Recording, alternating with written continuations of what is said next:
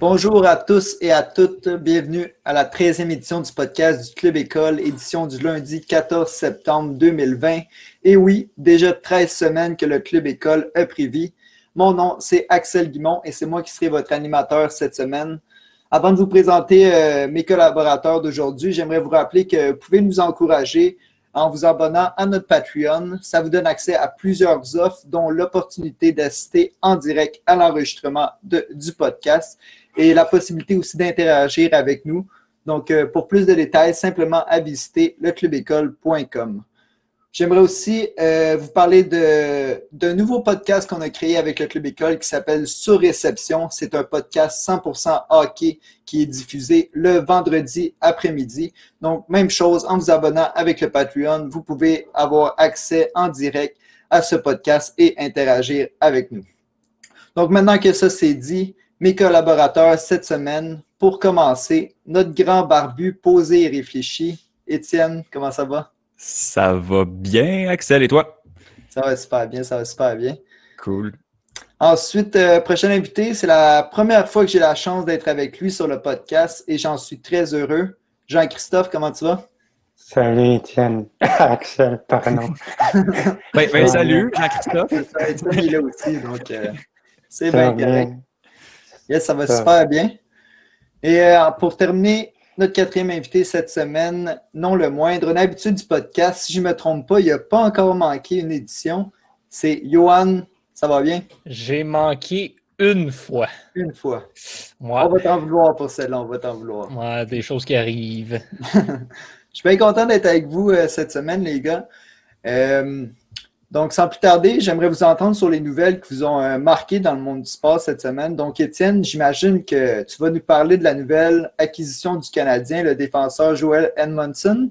Euh, oui, ben c'est ça, le, défenseur avec un nom de, ville canadienne. Euh, il est bien bon, gros gars. il est bien bon dans les bandes. Puis, ça va être notre connaisseur de hockey. Non, non, non, je ne parlerai pas de Joel Edmonton. Non, euh... pas que tu ne euh, parleras pas non plus de soccer cette semaine, hein? Hey, je parle même pas. Euh, ben, j'en parle un petit peu dans mon, dans mon match, mais euh, au niveau de nouvelles chroniques, je parlerai même pas de soccer. je vais parler d'un sport dont on, ne parlera pas souvent au club école. Il s'agit. Est-ce que vous connaissez, connaissez la crosse, les gars? Ben oui, ben oui, ben oui. Ben j'ai déjà vu Team Canada jouer contre Team Iroquois au Centre Bell. C'était tout un match. Wow! Mais ça, c'est... Jacques-Christophe, est-ce que tu as, déjà, déjà vu ou entendu parler de ce sport-là? Oui, mais je me regarder le match. Ouais. Ah non, mais ça, c'est hallucinant. Puis là, pendant que, que tu me le fais penser, Juan, j'avais j'ai fait un échange étudiant il y a quelques années, euh, justement en, Alberta, euh, en banlieue de Calgary, et, euh, et mon, mon, mon twin euh, jouait justement à, à, la crosse et c'était assez hallucinant comme. ça, c'est c'est tape sa tête là avec. c'est violent cette affaire-là. c'est vraiment intense. Donc pour ceux qui connaissent pas le, le, le, le sport, le, rapidement, c'est c'est un sport qui joue avec un, un, un, bâton. En fait, la crosse avec euh, au bout un, petit filet.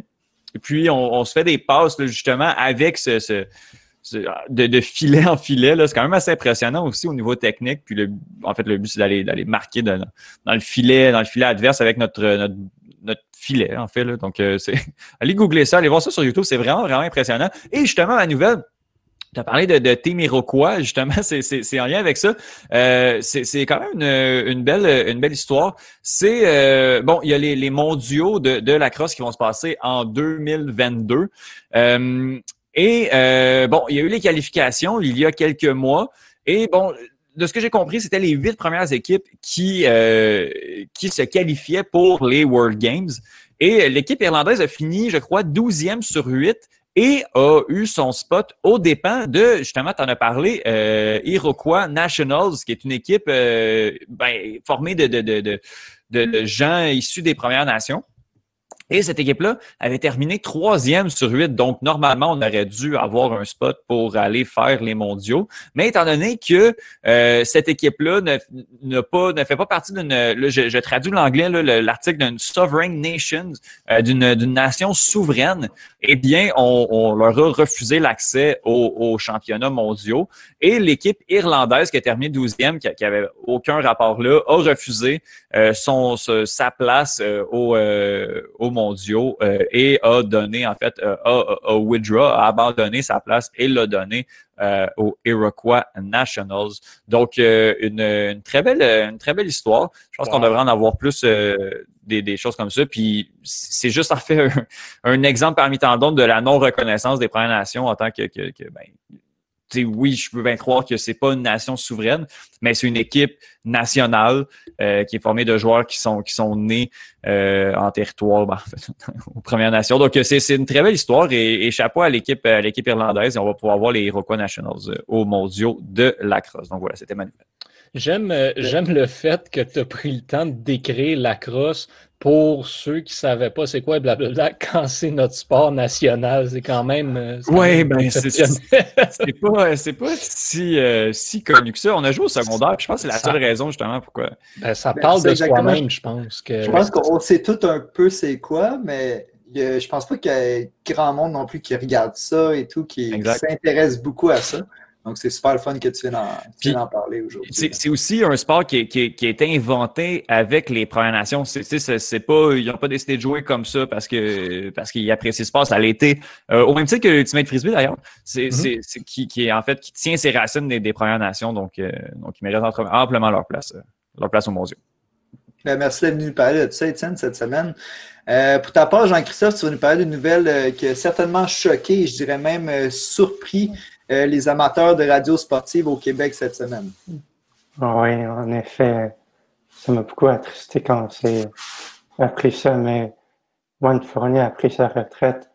Il a animé Bonsoir les sportifs au 98.5 pendant 33 ans, imaginez.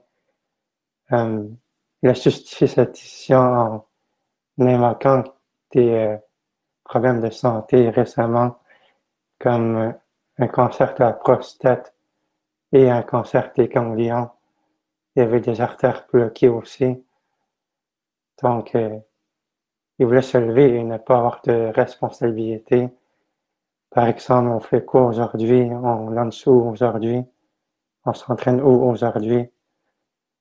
Euh, et Costco a récemment annoncé celui qui le remplacera et, et euh, il s'agit de Jérémy Rainville qui, euh, qui l'a déjà remplacé à plusieurs reprises dans le passé.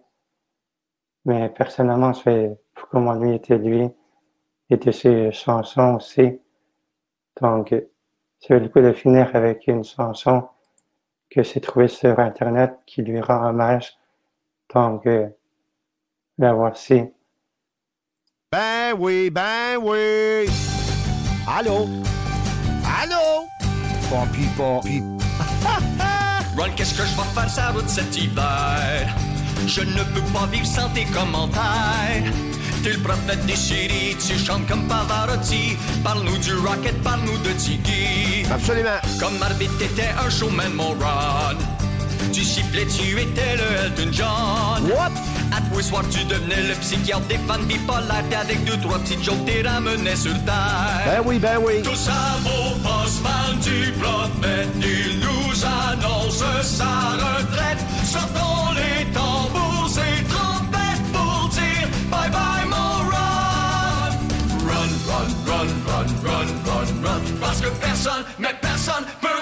Puis moi, je prendrais Nielsen, du Nadal Hilton, puis je ferais péter son bâton sur la tête à Ovechkin. C'est la seule solution que je vois. Là, là, faut que j'arrête cette conversation-là, comprenez-vous? Faut que je vous demande, voir si vous êtes suivi euh, ou quelque chose. Faut que je vous demande, William, si vous, vous prenez vos médicaments. Ça, c'est important. Sinon, prenez vos médicaments. Et c'est important, William. C'est très, très important de se faire suivre triste nouvelle, certainement, dans, dans le monde de la radio, complètement. J'ai même pas le goût de dire euh, la radio sportive. Je pense que Ron Fournier était super connu au Québec. Tu l'as dit, 33 ans à être euh, à la tête de la radio. Et triste nouvelle dans, pour, pour le monde québécois, je dirais même. imagine 33 ans à quel point, genre, ce à quel point Ron il a vu le monde passer devant lui, il a vu le monde évoluer. faites juste vous imaginer 30 secondes, mettez-vous dans 33 ans de quoi le club école, ça va avoir de l'air. On peut même pas l'imaginer. C'est incroyable à quel point ça, a duré son émission. Non, la radio a évolué entre-temps et tout, puis euh, il, a, il a dû s'ajuster et rester là. là. On, oublie aussi que, ce gars-là, il avait un gros background de hockey aussi, un ben ancien arbitre de, la Ligue nationale de hockey. Parce qu'on l'oublie. Euh, son personnage médiatique a, pris le dessus, mais, ça, a été un, grand homme à, plein de niveaux. Euh. Puis, euh, salut mon run, comme l'a ben dit la chanson des Cowboys fringants. Bien mérité. Mm. Puis de ton côté, Johan, ta nouvelle cette semaine, tu vas nous parler un peu plus des résultats des finales du US Open? Oui, c'est exactement ça. Donc, euh, donc, on avait les finales du US Open euh, la fin de semaine dernière. Et donc, euh, ben, ceux qui ont lu mon premier article sur le US Open se demandent sûrement quand est-ce que va sortir le nouveau qui, fait, qui fait un résumé du US Open. ce soir, peut-être, sinon demain dans la journée. Mais, euh, mais, donc, on avait, on avait bien sûr une finale du côté euh, féminin et une finale du côté masculin qui opposait euh, chez les femmes Naomi Osaka et Victoria Azarenka. Et chez les hommes, on avait Alexander Zverev et Dominic Thiem. Et, ben, vous le savez probablement déjà, puisque, bon, ce n'est pas, pas des nouvelles d'aujourd'hui directement, mais c'est Osaka et Thiem qui l'ont emporté. Par contre, quelque chose de vraiment assez intéressant et surprenant, et qui, a été comme une certaine tendance cette année au US Open. Euh, les deux gagnants, donc Osaka et Team, ont remporté le match après avoir perdu les, euh, ben dans le fond, le premier set chez les femmes, vu que c'était un 2-3, et les deux premiers chez les hommes, euh, comme c'était un 3-5. Donc, ils faisaient potentiellement face à, à l'élimination, si on veut dire, et à la défaite le plus tôt possible dans le match. Donc, Team a perdu les, deux premiers sets, 2-6 et 4-6, pour finalement les remporter 6-4, 6-3 et 7-6, 8-6 euh, donc au bris d'égalité. Et chez les femmes, Osaka a perdu le premier set 1-6 et euh, a été remporté par la suite 6-3, 6-3. Euh, donc, c'est vraiment c'est une année qui a été marquée par les remontées au US Open. C'était pas, pas les seules fois que c'est arrivé. Si on remonte pas plus loin, même que Azarenka dans sa demi-finale contre Serena Williams. Euh, elle avait perdu le premier set 1-6 euh, également, comme Osaka avait perdu dans, le, dans, le, dans la finale. Puis, euh, puis Zverev, de son côté, chez les hommes, ben, il avait également perdu les deux premiers sets dans sa demi-finale contre Pablo Carreño Busta, 3-6 et 2-6. Donc, vraiment, une année de remontée du tennis complètement. Euh, c'était vraiment du beau tennis à regarder. Ça a été complètement fou. La finale des hommes en particulier, c'était. C'était, écoute, c'était du tennis à son plus haut niveau. Les deux joueurs étaient complètement brûlés et épuisés à la fin de ce match-là. Et, euh, eh bien, finalement, c'est est, euh, qui est sorti vainqueur.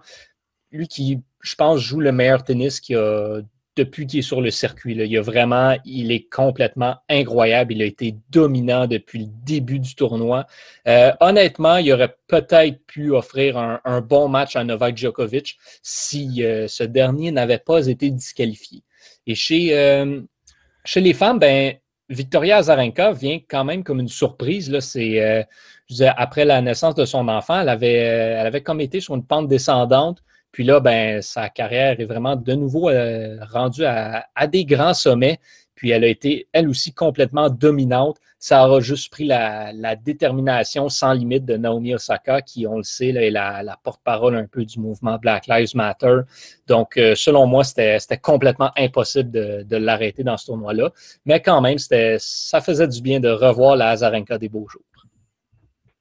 Ben oui, c'était très excitant le tennis cette année. Je trouve euh, justement que tu parlé, euh, euh, il y avait le nouveau visage un peu cette année à cause que justement il n'y avait pas de Federer, Nadal et Djokovic qui a été sanctionné. Oui, c'est ça, ça, donne un peu l'occasion de, vraiment voir à quoi ressemble le futur du tennis. parce que les Nadal, les Djokovic, les Federer, ils sont encore là, mais éventuellement, ils, ne seront plus là. Puis on le sait, c'est qui là, qui vont prendre la relève, les, les teams, les Titi Pass, euh, les Chapeau Valov, euh, tout ce monde-là, les Zverev aussi.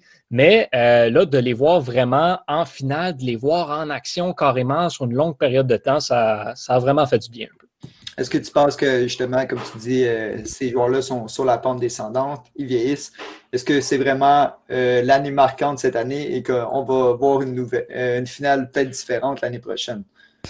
Honnêtement, c'est dur à dire. Est-ce que, est que ces gars-là sont sur une pente descendante? Je veux dire, chaque année, on pense que Federer il va commencer à régresser, puis il arrive à Wimbledon, puis il démonte tout le monde. On a Roland Garros qui s'en vient. Nadal, il s'entraîne, il n'a pas joué, il n'est pas blessé, il n'est rien. Là, il joue à Rome demain. Euh, il recommence sa saison de terre battue. Roland Garros arrive dans, deux semaines, je pense. Euh, il va être complètement dominant. Il va être inarrêtable à Roland Garros, ça c'est sûr. Mais je te dirais que si j'avais à mouiller, d'ici deux, trois ans, ça pourrait qu'on ait peut-être un, un, numéro un mondial qui n'est pas un de ces trois-là, ce qui serait une première depuis, euh, en fait, c'est pas compliqué, je pense, depuis 2006, le numéro un mondial, c'est soit Nadal, Djokovic, Federer ou Andy Murray. Ça, c'est seulement ces quatre-là. Il n'y a eu personne d'autre euh, depuis 2006. Je pense qu'on va y arriver d'ici deux, trois ans. oui, c'est incroyable. Le virage jeunesse euh, s'en vient tranquillement. Absolument. Parfait. Donc, on va passer aux chroniques, les gars. Euh, je vais retourner avec Étienne. De ton côté, euh, pas de soccer dans ta chronique. Ben, je crois que tu vas nous en parler un petit peu à la fin, mais tu vas plus du côté de la UFC. Oui, c'est lundi. Euh, je me disais, bon, ça va être quoi ma chronique aujourd'hui? J'ai décidé de vous faire, là, c'est très niché, mais c'est vraiment intéressant, mon top 3 des meilleures trilogies de l'UFC. Mais c'est quoi, c'est quoi une trilogie? Une trilogie, c'est euh, trois combats. En fait, c'est trois combats, il faut que les adversaires se soient affrontés trois fois. C'est quand même quelque chose qui est assez rare parce que, euh, en général, dans les sports de combat, euh, voir même des revanches, on en voit un petit peu plus. mais à trois combats, il faut souvent que le premier, les deux premiers soient gagnés par chacun des deux combattants. Puis c'est souvent pour, pour des championnats. Parce que l'UFC n'est pas friand euh, d'avoir des, euh, des, des, des, rematchs ou des, des matchs revanches. Il y a tellement de combattants qu'on essaie de pas refaire les mêmes combats. Donc, quand il y a déjà qu'on fait un rematch, ça veut dire que le premier match a été très intéressant et qu'il y a un enjeu au deuxième. Quand on en fait un troisième, ça veut dire que l'enjeu et, et, la, rivalité est d'autant plus intéressante. Ben oui, justement, ça doit faire, ça doit créer des, des grosses rivalités. Ça. Euh, oui, effectivement, comme comme la, la première, euh, genre, oui, bon, là, je sais pas par où, le prendre. Euh, il s'agit de deux des meilleurs combattants euh, de tous les temps. Euh, deux combattants qui sont au, temple de la renommée de l'UFC. J'ai nommé Chuck Liddell contre Randy Couture. J'en parle, j'ai des frissons. C'était assez fou de juste voir ces deux, combattants-là contre. C'était vraiment, vraiment impressionnant. Puis là, une très belle rivalité, une très vieille rivalité, parce que là, les deux, les trois combats se sont déroulés entre 2003 et 2006. Donc là, on est quand même, euh, ça fait déjà quelques années, les gars, je ne sais pas qu'est-ce que vous faisiez en 2003 et en 2006, mais euh, ça, ça devait être tranquille pas mal de votre côté. Je suivais pas trop la UFC, je pense. Tu suivais pas trop. Je pense que tes parents acceptaient pas nécessairement que, que, que tu vois deux gars de 205 livres euh, se tailler dessus euh, comme ça. Surtout des, des gars du niveau de, de, Chuck Liddell et Randy Couture qui sont, comme je le répète, deux légendes de, de des arts martiaux mix en général, en, des, des, sports de combat en, en général. C'était quand même assez fou. Je vais faire un petit résumé.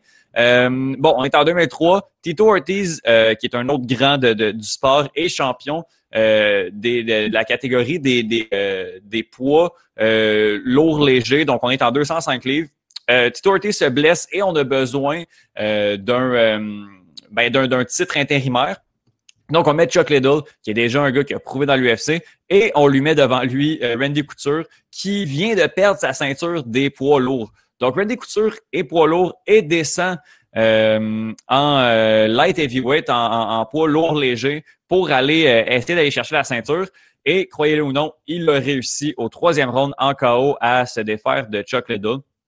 Donc, Randy Couture, déjà, c'est impressionnant parce qu'il s'en va chercher une deuxième ceinture dans une deuxième catégorie de poids différente, ce qui se fait pas souvent. je pense qu'il y en a huit qui, ont, qui ont réussi l'exploit. Donc, Randy Couture est champion.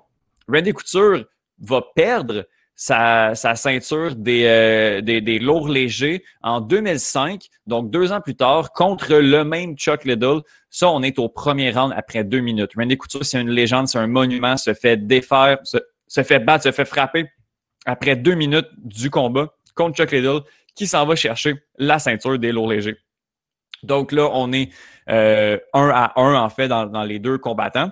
Et euh, un an plus tard, eh bien, on va mettre Chuck Liddell et Randy Couture pour terminer le débat une fois pour toutes. On est le 4 février 2006 dans l'UFC 57 et c'est Chuck Liddell, mesdames et messieurs, qui, euh, qui confirme en fait et qui, euh, qui va chercher euh, qui va chercher sa ceinture. Chuck Liddell qui, qui avec cette, cette victoire-là et en fait cette série de victoires-là a établi un record de de défense de titre consécutif dans cette catégorie-là des lourds légers.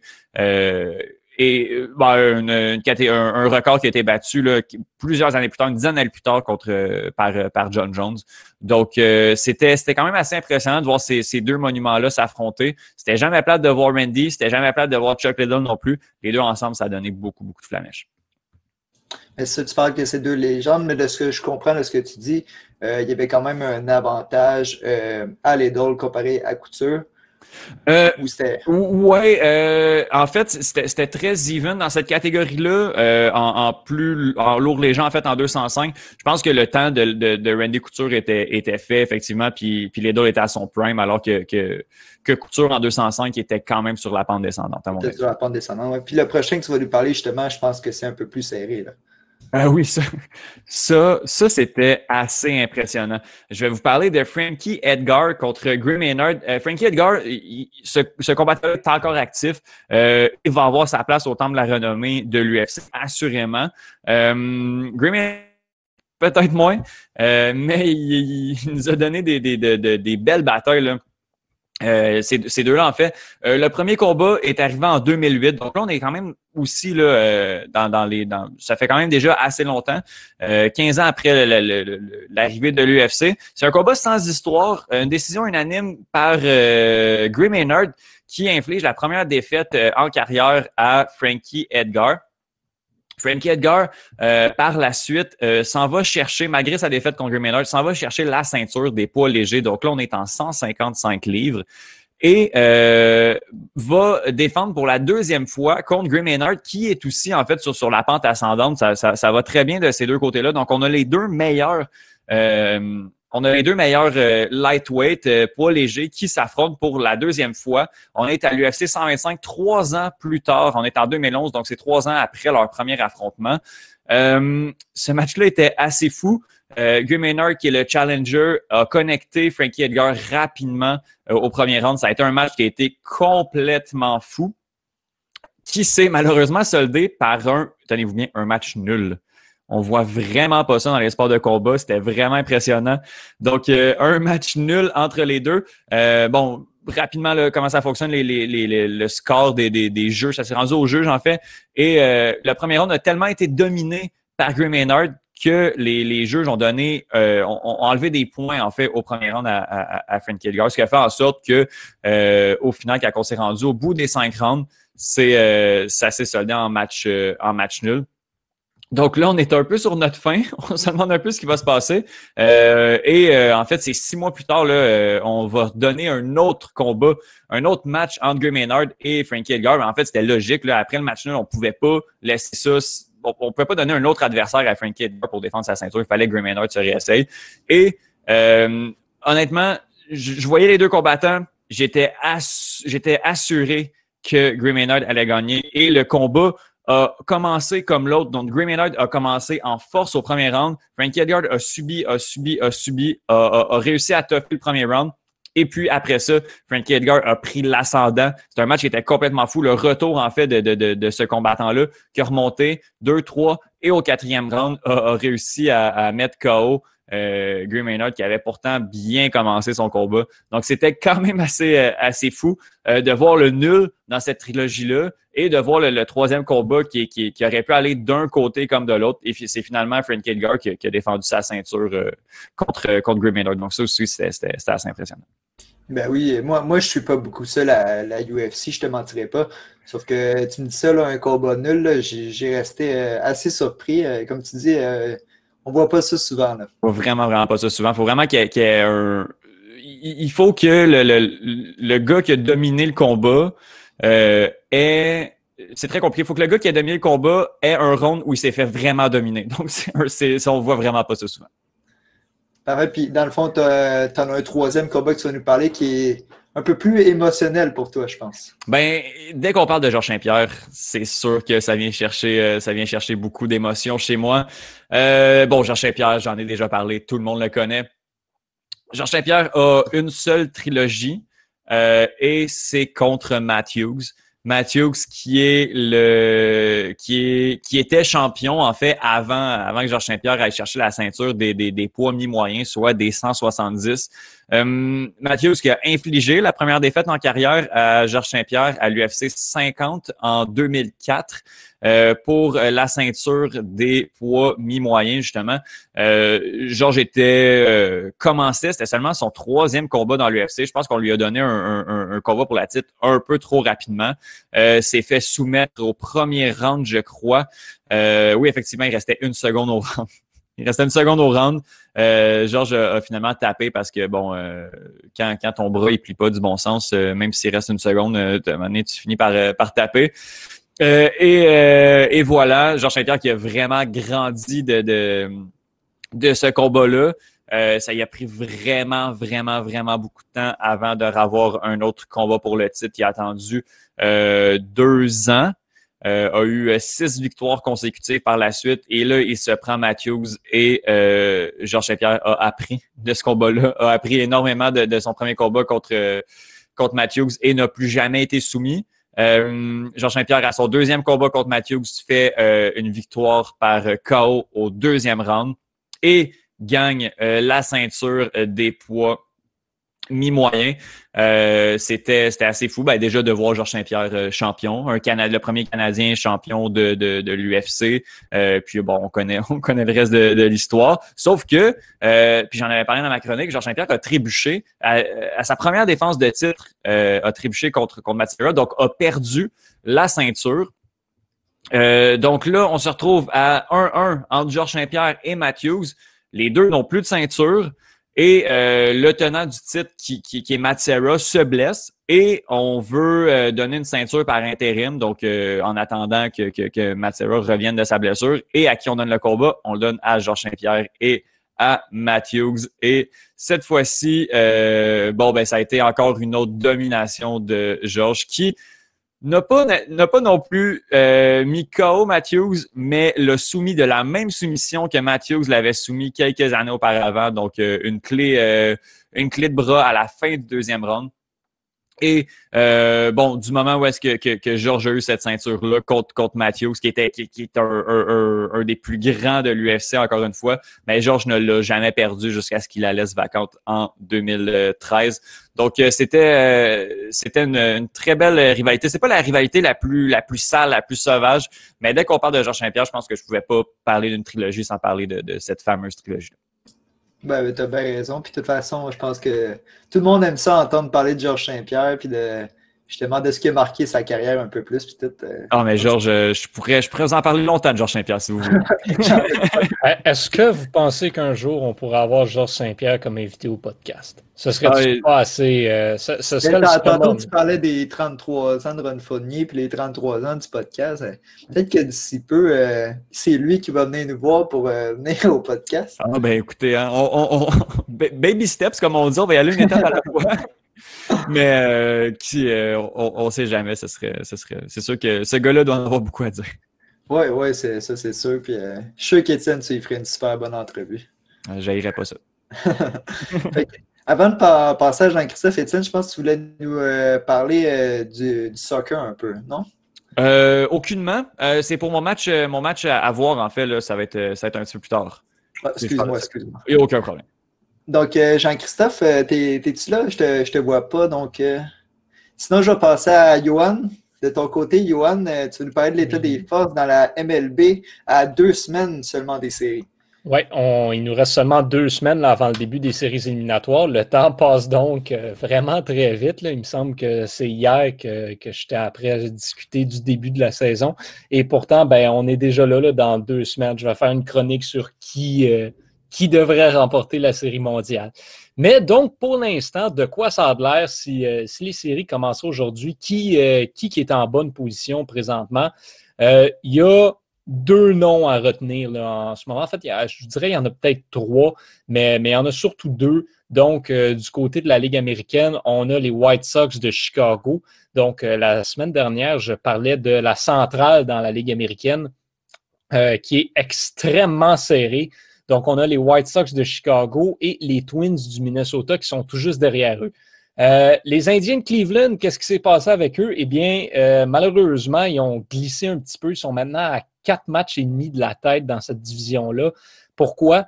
Ils ont perdu leurs six derniers matchs, incluant leurs trois derniers contre qui? Les Twins du Minnesota. Donc, ça, ces matchs interdivision-là font extrêmement mal, surtout quand on est dans une course aussi serrée que celle-là. Euh, mais les White Sox sont absolument en feu et ils sont premiers dans, dans l'américaine au complet et bien sûr premiers dans la centrale. Mais attention aux Twins qui sont également en très bonne position 8-2 euh, à leurs 10 derniers matchs, donc 8 victoires, 2 défaites. Et contre qui est-ce que ces deux équipes-là s'affrontent? Euh, donc, contre qui vont-elles jouer cette semaine? L'une contre l'autre. Donc, série hyper pertinente à suivre. Les White Sox de Chicago contre les Twins du Minnesota pour la première place dans la centrale de l'américaine et carrément la première place dans l'américaine au complet. Euh, de leur côté, ben, les Indiens eux, ça, ça va être un petit peu plus. Euh, ça devrait être un petit peu plus relax cette semaine, mais il ne faut quand même pas sous-estimer les Cubs et, euh, et l'autre équipe qui vont, euh, vont affronter cette semaine, excusez-moi. oui, c'est ça, c'est les, les, Tigers, les Tigers de Détroit. Donc, donc, ça, ça devrait être une série un petit peu plus facile du côté de Cleveland. Donc, va devoir, qui va devoir travailler vraiment très fort pour rattraper leur leur, euh, mettons, les, matchs qu'ils ont perdus. Excusez-moi.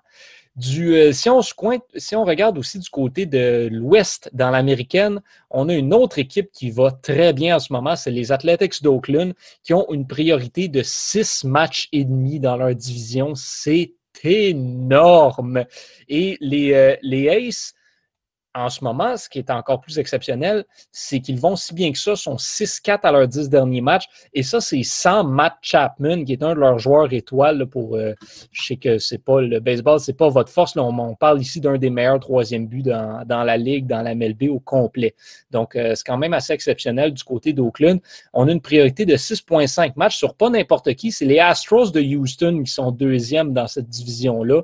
Donc, euh, vraiment une énorme priorité du côté des Aces.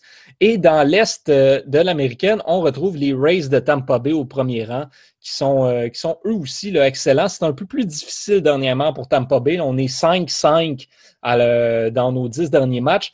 Mais en deuxième place dans cette division-là, on retrouve les Blue Jays de Toronto qui vont très bien euh, ces temps-ci. Beau Bichette vient de revenir au jeu. Ça regarde très, très, très bien pour Toronto.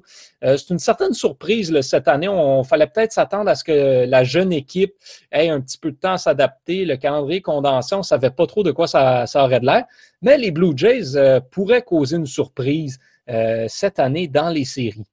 Si on se penche maintenant sur la nationale, bien, on a les Cubs de Chicago dans la centrale qui sont premiers avec une priorité de quatre matchs sur les Cardinals. Ça ne devrait pas trop changer dans cette division-là. on est, euh, les trois premières équipes ont la même fiche à leurs cinq derniers matchs, à leurs dix derniers matchs. Les Cubs, les Cards et les Reds de Cincinnati qui sont une déception majeure. Euh, c'est pas la pas la division la plus haute à regarder là, en ce moment. Euh, dans le baseball majeur, surtout avec les, Pirates de Pittsburgh et les Brewers de Milwaukee qui ne vont pas très bien. Par contre, là où c'est intéressant, c'est ben, premièrement dans l'Est, avec les Braves d'Atlanta qui ont une priorité de trois matchs sur les surprenants Marlins de Miami. Donc, euh, les Braves, ils vont très bien. Il n'y a rien, euh, carrément rien à dire sur les Braves d'Atlanta. Euh, par contre, ce qu'il faut surveiller, c'est cette équipe-là au deuxième rang, les Marlins de Miami, que personne n'a vu venir, et je dis bien personne ils vont faire les séries, les Marlins, si, ça continue comme ça. Et ça, ben, je pense qu'il n'y a personne qui pouvait s'y attendre avec tout le scandale entourant la COVID-19 euh, qui avait eu, l'éclosion qu'il y avait dans le, au sein de leur équipe au début de la saison. On pouvait penser que les Marlins étaient absolument cuits, qu'il ne se passerait plus rien de leur côté. Euh, les voilà qui sont 7-3 euh, à leurs 10 derniers matchs, seulement trois matchs en arrière des Braves et, euh, ont moins de matchs de jouer en plus. Ils ont quatre matchs en moins, je pense. euh, on, parle de deux matchs, pardon. Euh, deux matchs de moins que les Braves. Donc, on pourrait passer potentiellement à un match en arrêt d'Atlanta. Par contre, messieurs, la division à surveiller dans le baseball majeur en ce moment, c'est l'ouest de la nationale, qui inclut les Diamondbacks, les Rockies et les Giants, qui sont absolument hors du portrait des séries. Saison désastreuse pour ces trois équipes-là. Par contre, on a les Dodgers de Los Angeles et les Padres de San Diego qui vont se livrer une lutte. Genre, il n'y a jamais rien tel dans le baseball. Bon, j'exagère un petit peu, mais c'est les deux équipes de l'heure en ce moment dans, dans la MLB. 6-4 à leurs 10 derniers matchs pour les Dodgers, 8-2 pour les Padres. Ça fait deux semaines que je dis que les Padres sont l'équipe à surveiller. Ils sont en train de rattraper tout le retard qu'ils avaient sur Los Angeles. Et contre qui est-ce que ces deux équipes-là vont jouer cette semaine? L'une contre l'autre, oui, comme dans la centrale de l'américaine, on a un affrontement entre les Padres et les Dodgers cette semaine pour le premier rang de la nationale et le premier rang de la, nationale ouest et carrément le premier rang dans la MLB au complet. Donc, euh, est-ce que les Padres vont, pouvoir soutirer cette première place-là aux Dodgers? Ça reste à voir. Ça va être la série à regarder. S'il y a un affrontement à surveiller cette semaine au baseball et même dans toute l'année, c'est celui-là. C'est les Dodgers, depuis le début de la saison, euh, ils ont l'air d'être l'équipe à battre. Ils ont l'air d'être les favoris absolus pour remporter la série mondiale. Honnêtement, ça va être extrêmement difficile, surtout avec une équipe comme les Padres qui leur, chauffe le derrière, euh, permettez-moi l'expression. Donc, euh, à ce rythme-là, donc, du baseball très, très, très, très intéressant à venir dans les deux prochaines semaines, messieurs. Écoute, Johan, euh, je te mentirais pas que moi, le baseball, regarder ça, j'ai de la difficulté. là, là, là, la crosse, l'UFC, qu'est-ce que tu regardes, là? Je regarde rien. Il regardait le football universitaire. le, baseball, j'aime ça regarder plus euh, les faits saillants, tu sais, mm regarder le game au complet, je trouve, ça, je trouve ça long un peu. Mais de la façon que tu en parles, je trouve que ça me donne le goût de l'écouter, tu, sais, tu, tu l'expliques tellement bien. C'est super cool. C'est comme, c'est comme avec PL puis le Rocket League. Je pense qu'il faut s'asseoir avec, avec le passionné pour comprendre. C'est ça. Quand, quand quelqu'un est passionné et en parle, c'est là, que, là que ça devient intéressant. Johan, on fera un baseball euh, watching party. ça va me faire plaisir. Là. Un, un, beau match entre, euh, entre les Rangers et les Angels. ça, va être, euh, ça va être vraiment très intéressant à regarder. Là. Vous voulez du baseball plate, vous allez être servi. Fait que je pense qu'on a retrouvé euh, Jean-Christophe, on l'avait perdu un petit peu. Euh, pour ta chronique, euh, JC, tu vas nous faire un tour d'horizon de l'actualité sportive. Tu vas, tu vas commencer par le tennis, je pense bien? Oui, désolé, c'est un problème technique tantôt. Mais, je voulais revenir sur le beau parcours de Génie Pouchard à l'Aluminium d'Istanbul. ces détracteurs l'ont abondamment critiqué dans le passé parce qu'elle était incapable de franchir le deuxième tour d'un tournoi, mais elle n'a jamais abandonné. Je l'ai sur Instagram début des années et je peux vous dire qu'elle s'entraîne très fort pour euh, retrouver son niveau de jeu? Et ça commence tranquillement à rapporter ses fruits, puisque à son retour au jeu il y a quelques semaines, euh, à l'Open de Prague, de Prague, Eugénie s'est rendu en quart de finale avant d'être vaincu par sa bête noire, Elise Mertens. Et plus récemment au tournoi d'Istanbul, elle s'est rendue jusqu'en finale avant d'être défaite par Patricia Mariatig. Mais euh, plus impressionnant encore, elle a créé une énorme surprise en défaisant la favorite du tournoi, Svetlana Kunatsova, qui est 35e euh, mondial. Euh, avec cette défaite, Eugénie Pouchard va pointer au 163e rang mondial. ensuite, je vais continuer avec le sport études, puisque tous les élèves pourront reprendre leur activités parascolaires, concentration et projets particuliers euh, y compris les programmes sport-études et hors-études. Aujourd'hui, le 14 septembre, le ministre de l'Éducation, Jean-François Roberts, a annoncé vendredi dernier avoir l'autorisation de la santé publique, publique pour redémarrer ses activités dans les zones vertes et jaunes qui euh, couvrent actuellement l'ensemble de la province. Les écoles devront cependant revoir le fonctionnement de leur offre de services et revenir au groupe classe complètement fermé si la région devait passer un palier d'alerte orange. De plus, les élèves d'écoles situées dans des régions considérées comme vertes ou jaunes pourront fréquenter jusqu'à deux groupes stables autres que leur groupe classe principale dans le cadre de projets pédagogiques particuliers et d'activités préscolaires, a expliqué M. Roberge. Et euh, je termine avec la NFL, puisqu'il y a eu un coup d'éclat lors du match d'ouverture de la NFL qui opposait les Texans de Houston face aux Chiefs, de Kansas City. Euh, durant l'hymne national, les joueurs des Texans sont restés au vestiaire, tandis que leurs adversaires sont restés sur le terrain debout, sauf Alex Okafor qui s'est agenouillé. Par contre, tous les joueurs étaient alignés au centre du terrain, près dessous, près, dessus, près dessus, près dessous, pour un moment de silence.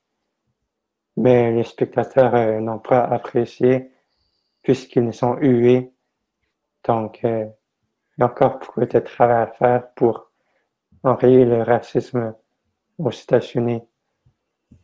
Donc, euh, je te repasse la qui Axel. ben oui, mais euh, ouais, comme tu dis, il y a encore beaucoup de travail à faire, mais je pense que c'est bien que les organisations sportives se lèvent comme ils font en ce moment. on n'en parlera jamais assez, si tu veux mon avis. puis, a c'est dommage, que je trouve ça dommage de voir les spectateurs qui huent. Puis il y a beaucoup de gens qui pensent qu'il ne faudrait pas mêler euh, la politique au sport, mais je pense que ça va au-delà de la politique. C'est vraiment, euh, on veut du changement et les joueurs, les sportifs le veulent aussi. Et euh, eux qui sont des, des, comment dire, qui sont des exemples pour la jeunesse, je crois que c'est très bien qu'ils servent de, du sport pour passer un message. Tu nous as donné des bonnes nouvelles aussi, Eugénie Bouchard qui se fait, qui se fait critiquer depuis euh, plusieurs années, qui, finalement revient. Et euh, c'est une bonne nouvelle aussi. Aussi, le sport étudiant, je suis content que tu en parles. Mais juste avant, Axel.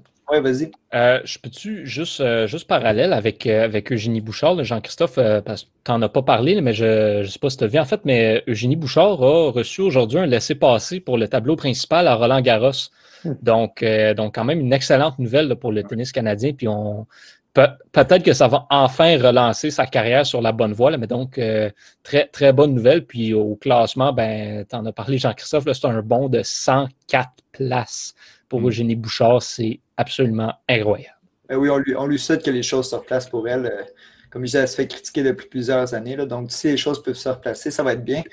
Euh, comme j'allais mentionner, le sport étudiant qui, qui va recommencer dans les zones vertes et jaunes, donc au primaire, au secondaire. Par contre, euh, le réseau du sport étudiant euh, annoncé aujourd'hui même que le sport universitaire et même euh, le sport au cégep ne sera pas de retour cette année. les équipes doivent souvent voyager entre les villes, entre les régions, entre les régions et on trouvait que le risque était trop élevé je crois que c'est une très triste nouvelle dans le monde euh, du sport pour les étudiants, pour les jeunes. Je devrais vous entendre peut-être les gars un petit mot là-dessus. Ben, juste, avant, premièrement, au, niveau du sport en général, il y a seulement au niveau universitaire où ça a été complètement cancellé, où, les, les, cégeps vont avoir une saison euh, de, sport. C'est pas, ah euh, pas, pas, tous les sports, mais, mais où il va, il va y avoir du sport collégial au RSEQ. OK. C'est mon erreur. Je croyais que les cégeps aussi étaient inclus dans l'annonce d'aujourd'hui. Euh, un petit mot peut-être là-dessus, Étienne? Euh, oui, ben non, mais je trouve ça, je trouve ça, ben, je trouve ça très dommage. Euh, ben pour pour les équipes qui, on l'a vu là, euh, Pierre-Luc nous a sorti un article la semaine dernière sur sur l'équipe féminine de soccer des des, des, des citadins de de l'UCAM. C'est dommage, mais ça, à mon avis, c'est très sage comme décision. On parle aussi, oui, du, du risque avec avec la pandémie, mais d'un autre côté c'est l'organisation aussi. Euh, habituellement, à ce stade de la saison, ben, la saison est, déjà bien entamée. Euh, jouer dehors euh, à partir du mois de... je coach encore, notre saison se, termine, là, mais là, je vous cacherai pas qu'il commence à faire froid un peu, là, rendu, rendu très tard le soir. dehors, après ça, faire ça en dedans, ça peut être un peu compliqué. Donc, euh, je pense que, que dû à la date aussi où la saison aurait commencé, parce que c'est pas parce qu'on a donné le feu vert qu'on commence comme le lendemain. Mhm. Ça aurait pris encore quelques semaines avant de commencer. Je crois que la décision est, est, dommage, mais, mais est sage d'un autre côté. Moi, je pense honnêtement, si je peux y aller d'une certaine prédiction, un petit peu un, bold claim, comme diraient les anglophones. Euh, il faut comprendre au RSEQ, c'est les pas le RSEQ qui a décidé qu'il n'y avait pas de saison, c'est les, universités qui ont dit on joue pas.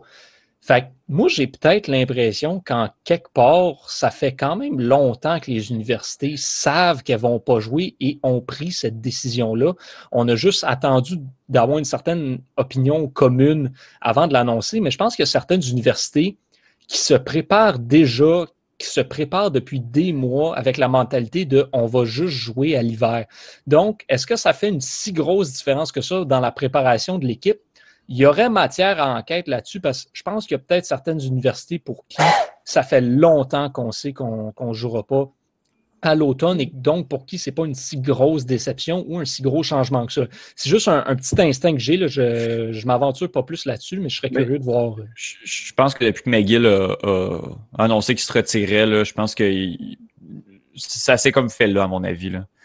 Du moment mhm. où est-ce que, McGill a décidé qu'il ne jouerait pas, peu importe si la RSEQ allait l'avant ou pas, je pense que je pense que ça a joué énormément dans la décision. Pas de McGill dans, les, dans les sports universitaires. Mhm. Je pense que la, déception reste là, sauf que, comme tu dis, Johan, je crois que les, gens s'étaient préparés à ça. Euh, on, le voyait venir un peu. Enfin, il faut, faut pas être surpris vraiment de la décision. Je pense que ça, ça moi, personnellement, je suis même, je te dirais que je suis même surpris qu'il euh, y ait du sport au niveau collégial également. Bon, après ça, c'est les, comme on dit, les, les, universités ont une réalité un peu différente là, par, rapport, euh, par rapport au cégep. Là, il y a il y a plus de territoire à couvrir, puis il y a surtout aussi une plus grosse population là, à risque d'être contaminée. Donc, euh, donc c'est sûr, c'est une réalité un peu différente, mais je suis quand même surpris que les, les cégeps aient choisi de tenir une session d'automne. Ben oui, moi, moi, aussi, je suis surpris. Jean-Christophe, avais-tu un petit mot à rajouter là-dessus? Euh, moi aussi, je suis déçu parce que je voulais couvrir les citadins cet automne. mais bon, je vais devoir me rabattre sur la NFL et le tennis. Ce qu'on s'entend, c'est pas, c'est quand même pas un si mauvais prix de consolation. La, la, NFL, c'est quand même du budget. Jean-Christophe va être obligé de couvrir la NFL. Écoute, ça aurait pu être la CFL. Malheureusement, ça ne sera pas, ça. Donc, euh, les gars, euh, je pense que ça va être tout pour cette semaine. Avant de qu'on se quitte, euh, j'aimerais vous entendre sur les matchs que vous invitez nos auditeurs à écouter cette semaine. J'ai commencé avec toi, Étienne. Axel. Oui. Connais-tu le Paris Saint-Germain? Je connais, je connais. Le, le, nom quand même, là, tu sais, te, te, donne un peu d'indices. Étienne, euh, je, te, connais depuis un peu plus d'un an, puis euh, à force de t'écouter parler, je te dirais que j'en connais un peu plus qu'avant de te connaître. Voilà, ben je suis là pour ça. C'est pour ça que, je, je, répands la bonne nouvelle. Est-ce que, est -ce que le FC Metz te dit quelque chose? Ça me dit quelque chose aussi, mais j'aimerais euh, en dire un peu plus. Mais Moi, personnellement, j'ai aucune idée c'est quoi ça, le FC Metz. Là, fait que, moi Jean-Christophe, est-ce que le FC Metz te, te, t'indique quelque chose de particulier ou euh? Non, pas du tout. C'est là où je m'en vais. C'est exactement ça. Le FC Metz, qui est une équipe euh, euh, qui, est une équipe qui est en, pour la deuxième année consécutive en, en Ligue 1. bon, c'est une équipe de, de, très bas de classement en, championnat français. Et le FC Metz est présentement au-dessus au classement du Paris Saint-Germain.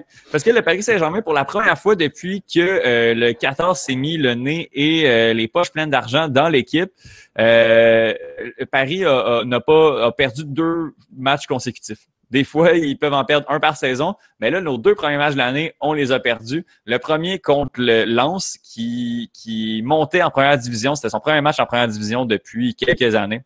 On a perdu 1-0, puis hier, on a perdu 1-0 contre Marseille. Marseille, ça faisait neuf ans qu'il n'avait pas gagné contre euh, Paris. C'était euh, c'était assez fou. Euh, juste pour vous dire, il y a eu 10 cartons jaunes de données et 5 cartons rouges. Ça s'est battu à la fin du match. C'était vraiment pas digne d'une équipe de deux équipes professionnelles, d'une ligue professionnelle, en fait. Mais c'était assez fou. Tout pour dire que présentement, Paris, avec ses deux défaites, est 18e et le FC Metz est 17e. Et ben, ce sera une bataille pour, euh, pour la relégation, pour ne pas se retrouver en Division 2 l'année prochaine. Quoi que je pense, ça devrait aller pour Paris, mais euh, on ne sait pas. Euh, c'est mercredi à 3 heures. Et bon, je, rigole un peu, là, je, me, je me fous un peu de la gueule de, de, de, du Paris Saint-Germain qui, qui, bien sûr, là, peut-être pas terminer champion, mais c'est sûr que ça va terminer dans le top 3 ou dans le top 2, assurément, malgré ces deux défaites-là. Je trouve ça particulier de, de, de voir cette équipe-là perdre ses deux premiers matchs euh, de, de, de, cette manière-là. Et ben j'ai quand même, je suis quand même intéressé de les voir comment on va rebondir de ces deux défaites-là aussi. Donc euh, je rigole un peu, mais c'est sûr que je vais être assis dans ma télé là, pour euh, PSG, FC Metz. J'aurais jamais cru dire ça dans ma vie. Mais en début de saison comme ça, là, je pense que c'est très, très, très intéressant. Donc mercredi à, à 13h pour voir une équipe, une équipe de, de, de, ce calibre-là essayer de, de se relancer. Hey, le FC Metz, c'est 88 ans d'existence. C'est quand même assez surprenant pour une équipe qu'on n'avait aucune idée que ça existait. Je veux dire, le Paris Saint-Germain, c'est juste 50 ans à côté de ça. Ah, exactement. Non, mais puis 50 ans, c'est très, très jeune pour une, pour une équipe de, de, de, de foot en, Europe. Là, tu regardes en Angleterre des clubs comme, comme Everton. Ben, en fait, la majorité des clubs anglais qu'on connaît euh, sont nés dans les années 1800, puis on parle de, de 1875, ces trucs-là, c'est très, très vieux club. On est très, mm-hmm. très loin de, ce qui se fait en Amérique du Nord. Il y a des centaines du Canadien qui est une très vieille équipe, mais c'est rien comparé à Manchester United, à, Everton, à Arsenal. C'est quand même assez, assez impressionnant. FC Metz, qui, qu'on ne connaît pas, mais qui a 88 ans d'existence. 88 ans, oui. Ouais. De ton côté, Jean-Christophe, est-ce qu'il y a un match que tu inviterais nos auditeurs à écouter cette semaine? Oui, euh, moi, je fais, personnellement, je fais écouter le match entre les Ravens de Baltimore et les Texans de Houston dans la NFL parce que le corps arrière la mort Jackson est personnellement, mon joueur préféré. Euh, donc, j'invite nos auditeurs qui nous écoutent en grand nombre à écouter ce match aussi. Ouais, super, c'est un rendez-vous. Et de ton côté, Johan? Ben, j'ai vendu un peu la mèche tantôt avec euh, les Padres contre les Dodgers et les White Sox contre les Twins. Fait que c'est sûr que ça, ben, si vous aimez le baseball, c'est les affrontements à surveiller. Mais sinon, euh, je vais aller du côté du tournoi de, Rome.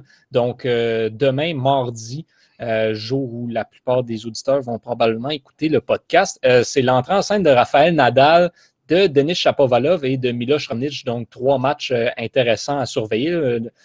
Chapeau Valov et bien sûr, parce que c'est nos Canadiens locaux. Nadal, parce que, ben, deuxième tête de série du tournoi. Ça fait longtemps qu'on ne l'a pas vu. Son, premier match, en fait, depuis, le, depuis la pandémie. Et sinon, ben, on, on, l'oublie un petit peu, là, surtout depuis que ce réception est arrivé, mais le hockey existe toujours. Euh, donc, aujourd'hui et demain, on pourrait, demain, en fait, demain soir, on pourrait connaître les deux équipes qui s'affronteront. Euh, pour la finale de la Coupe Stanley, les Stars qui pourraient éliminer les Golden Knights ce soir et le Lightning qui pourrait éliminer les Highlanders demain soir, donc à suivre. À suivre, exactement. Tu en as parlé, Johan, du hockey. Mais moi, de mon côté, j'invite les auditeurs à écouter euh, Sur Réception vendredi. Euh, vous pouvez l'écouter en direct si vous êtes abonné à notre Patreon ou sinon, on va être disponible euh, samedi sur toutes les plateformes de téléchargement. Donc, mon invitation est lancée, la vôtre aussi, les gars. Un petit mot pour la fin? Je voulais rajouter quelque chose. Vas-y. J'ai oublié de dire le, quand a lieu le match, mais c'est ce dimanche vers 4h25. L'avantage avec le football de la NFL, c'est que même si on ne dit pas c'est quand, les gens peuvent généralement avoir une bonne idée parce que les matchs sont tout le temps les mêmes journées. Exactement. Ça va Tu être regarder le là. football, ok, c'est le dimanche ou c'est le lundi. T'as pas grand choix. Il n'y aura pas de game de football un mercredi soir. C'est assez rare, c'est assez rare. On dit euh, le dimanche, là, c'est pas mal la journée football. là. Bon, ben les gars, c'était une super émission. J'ai déjà hâte de vous retrouver la semaine prochaine. Donc, euh, je souhaite une bonne semaine. à Ben, tous merci. et à toutes. À toi aussi, une bonne semaine. Salut à tous qui nous écoutent. Ciao.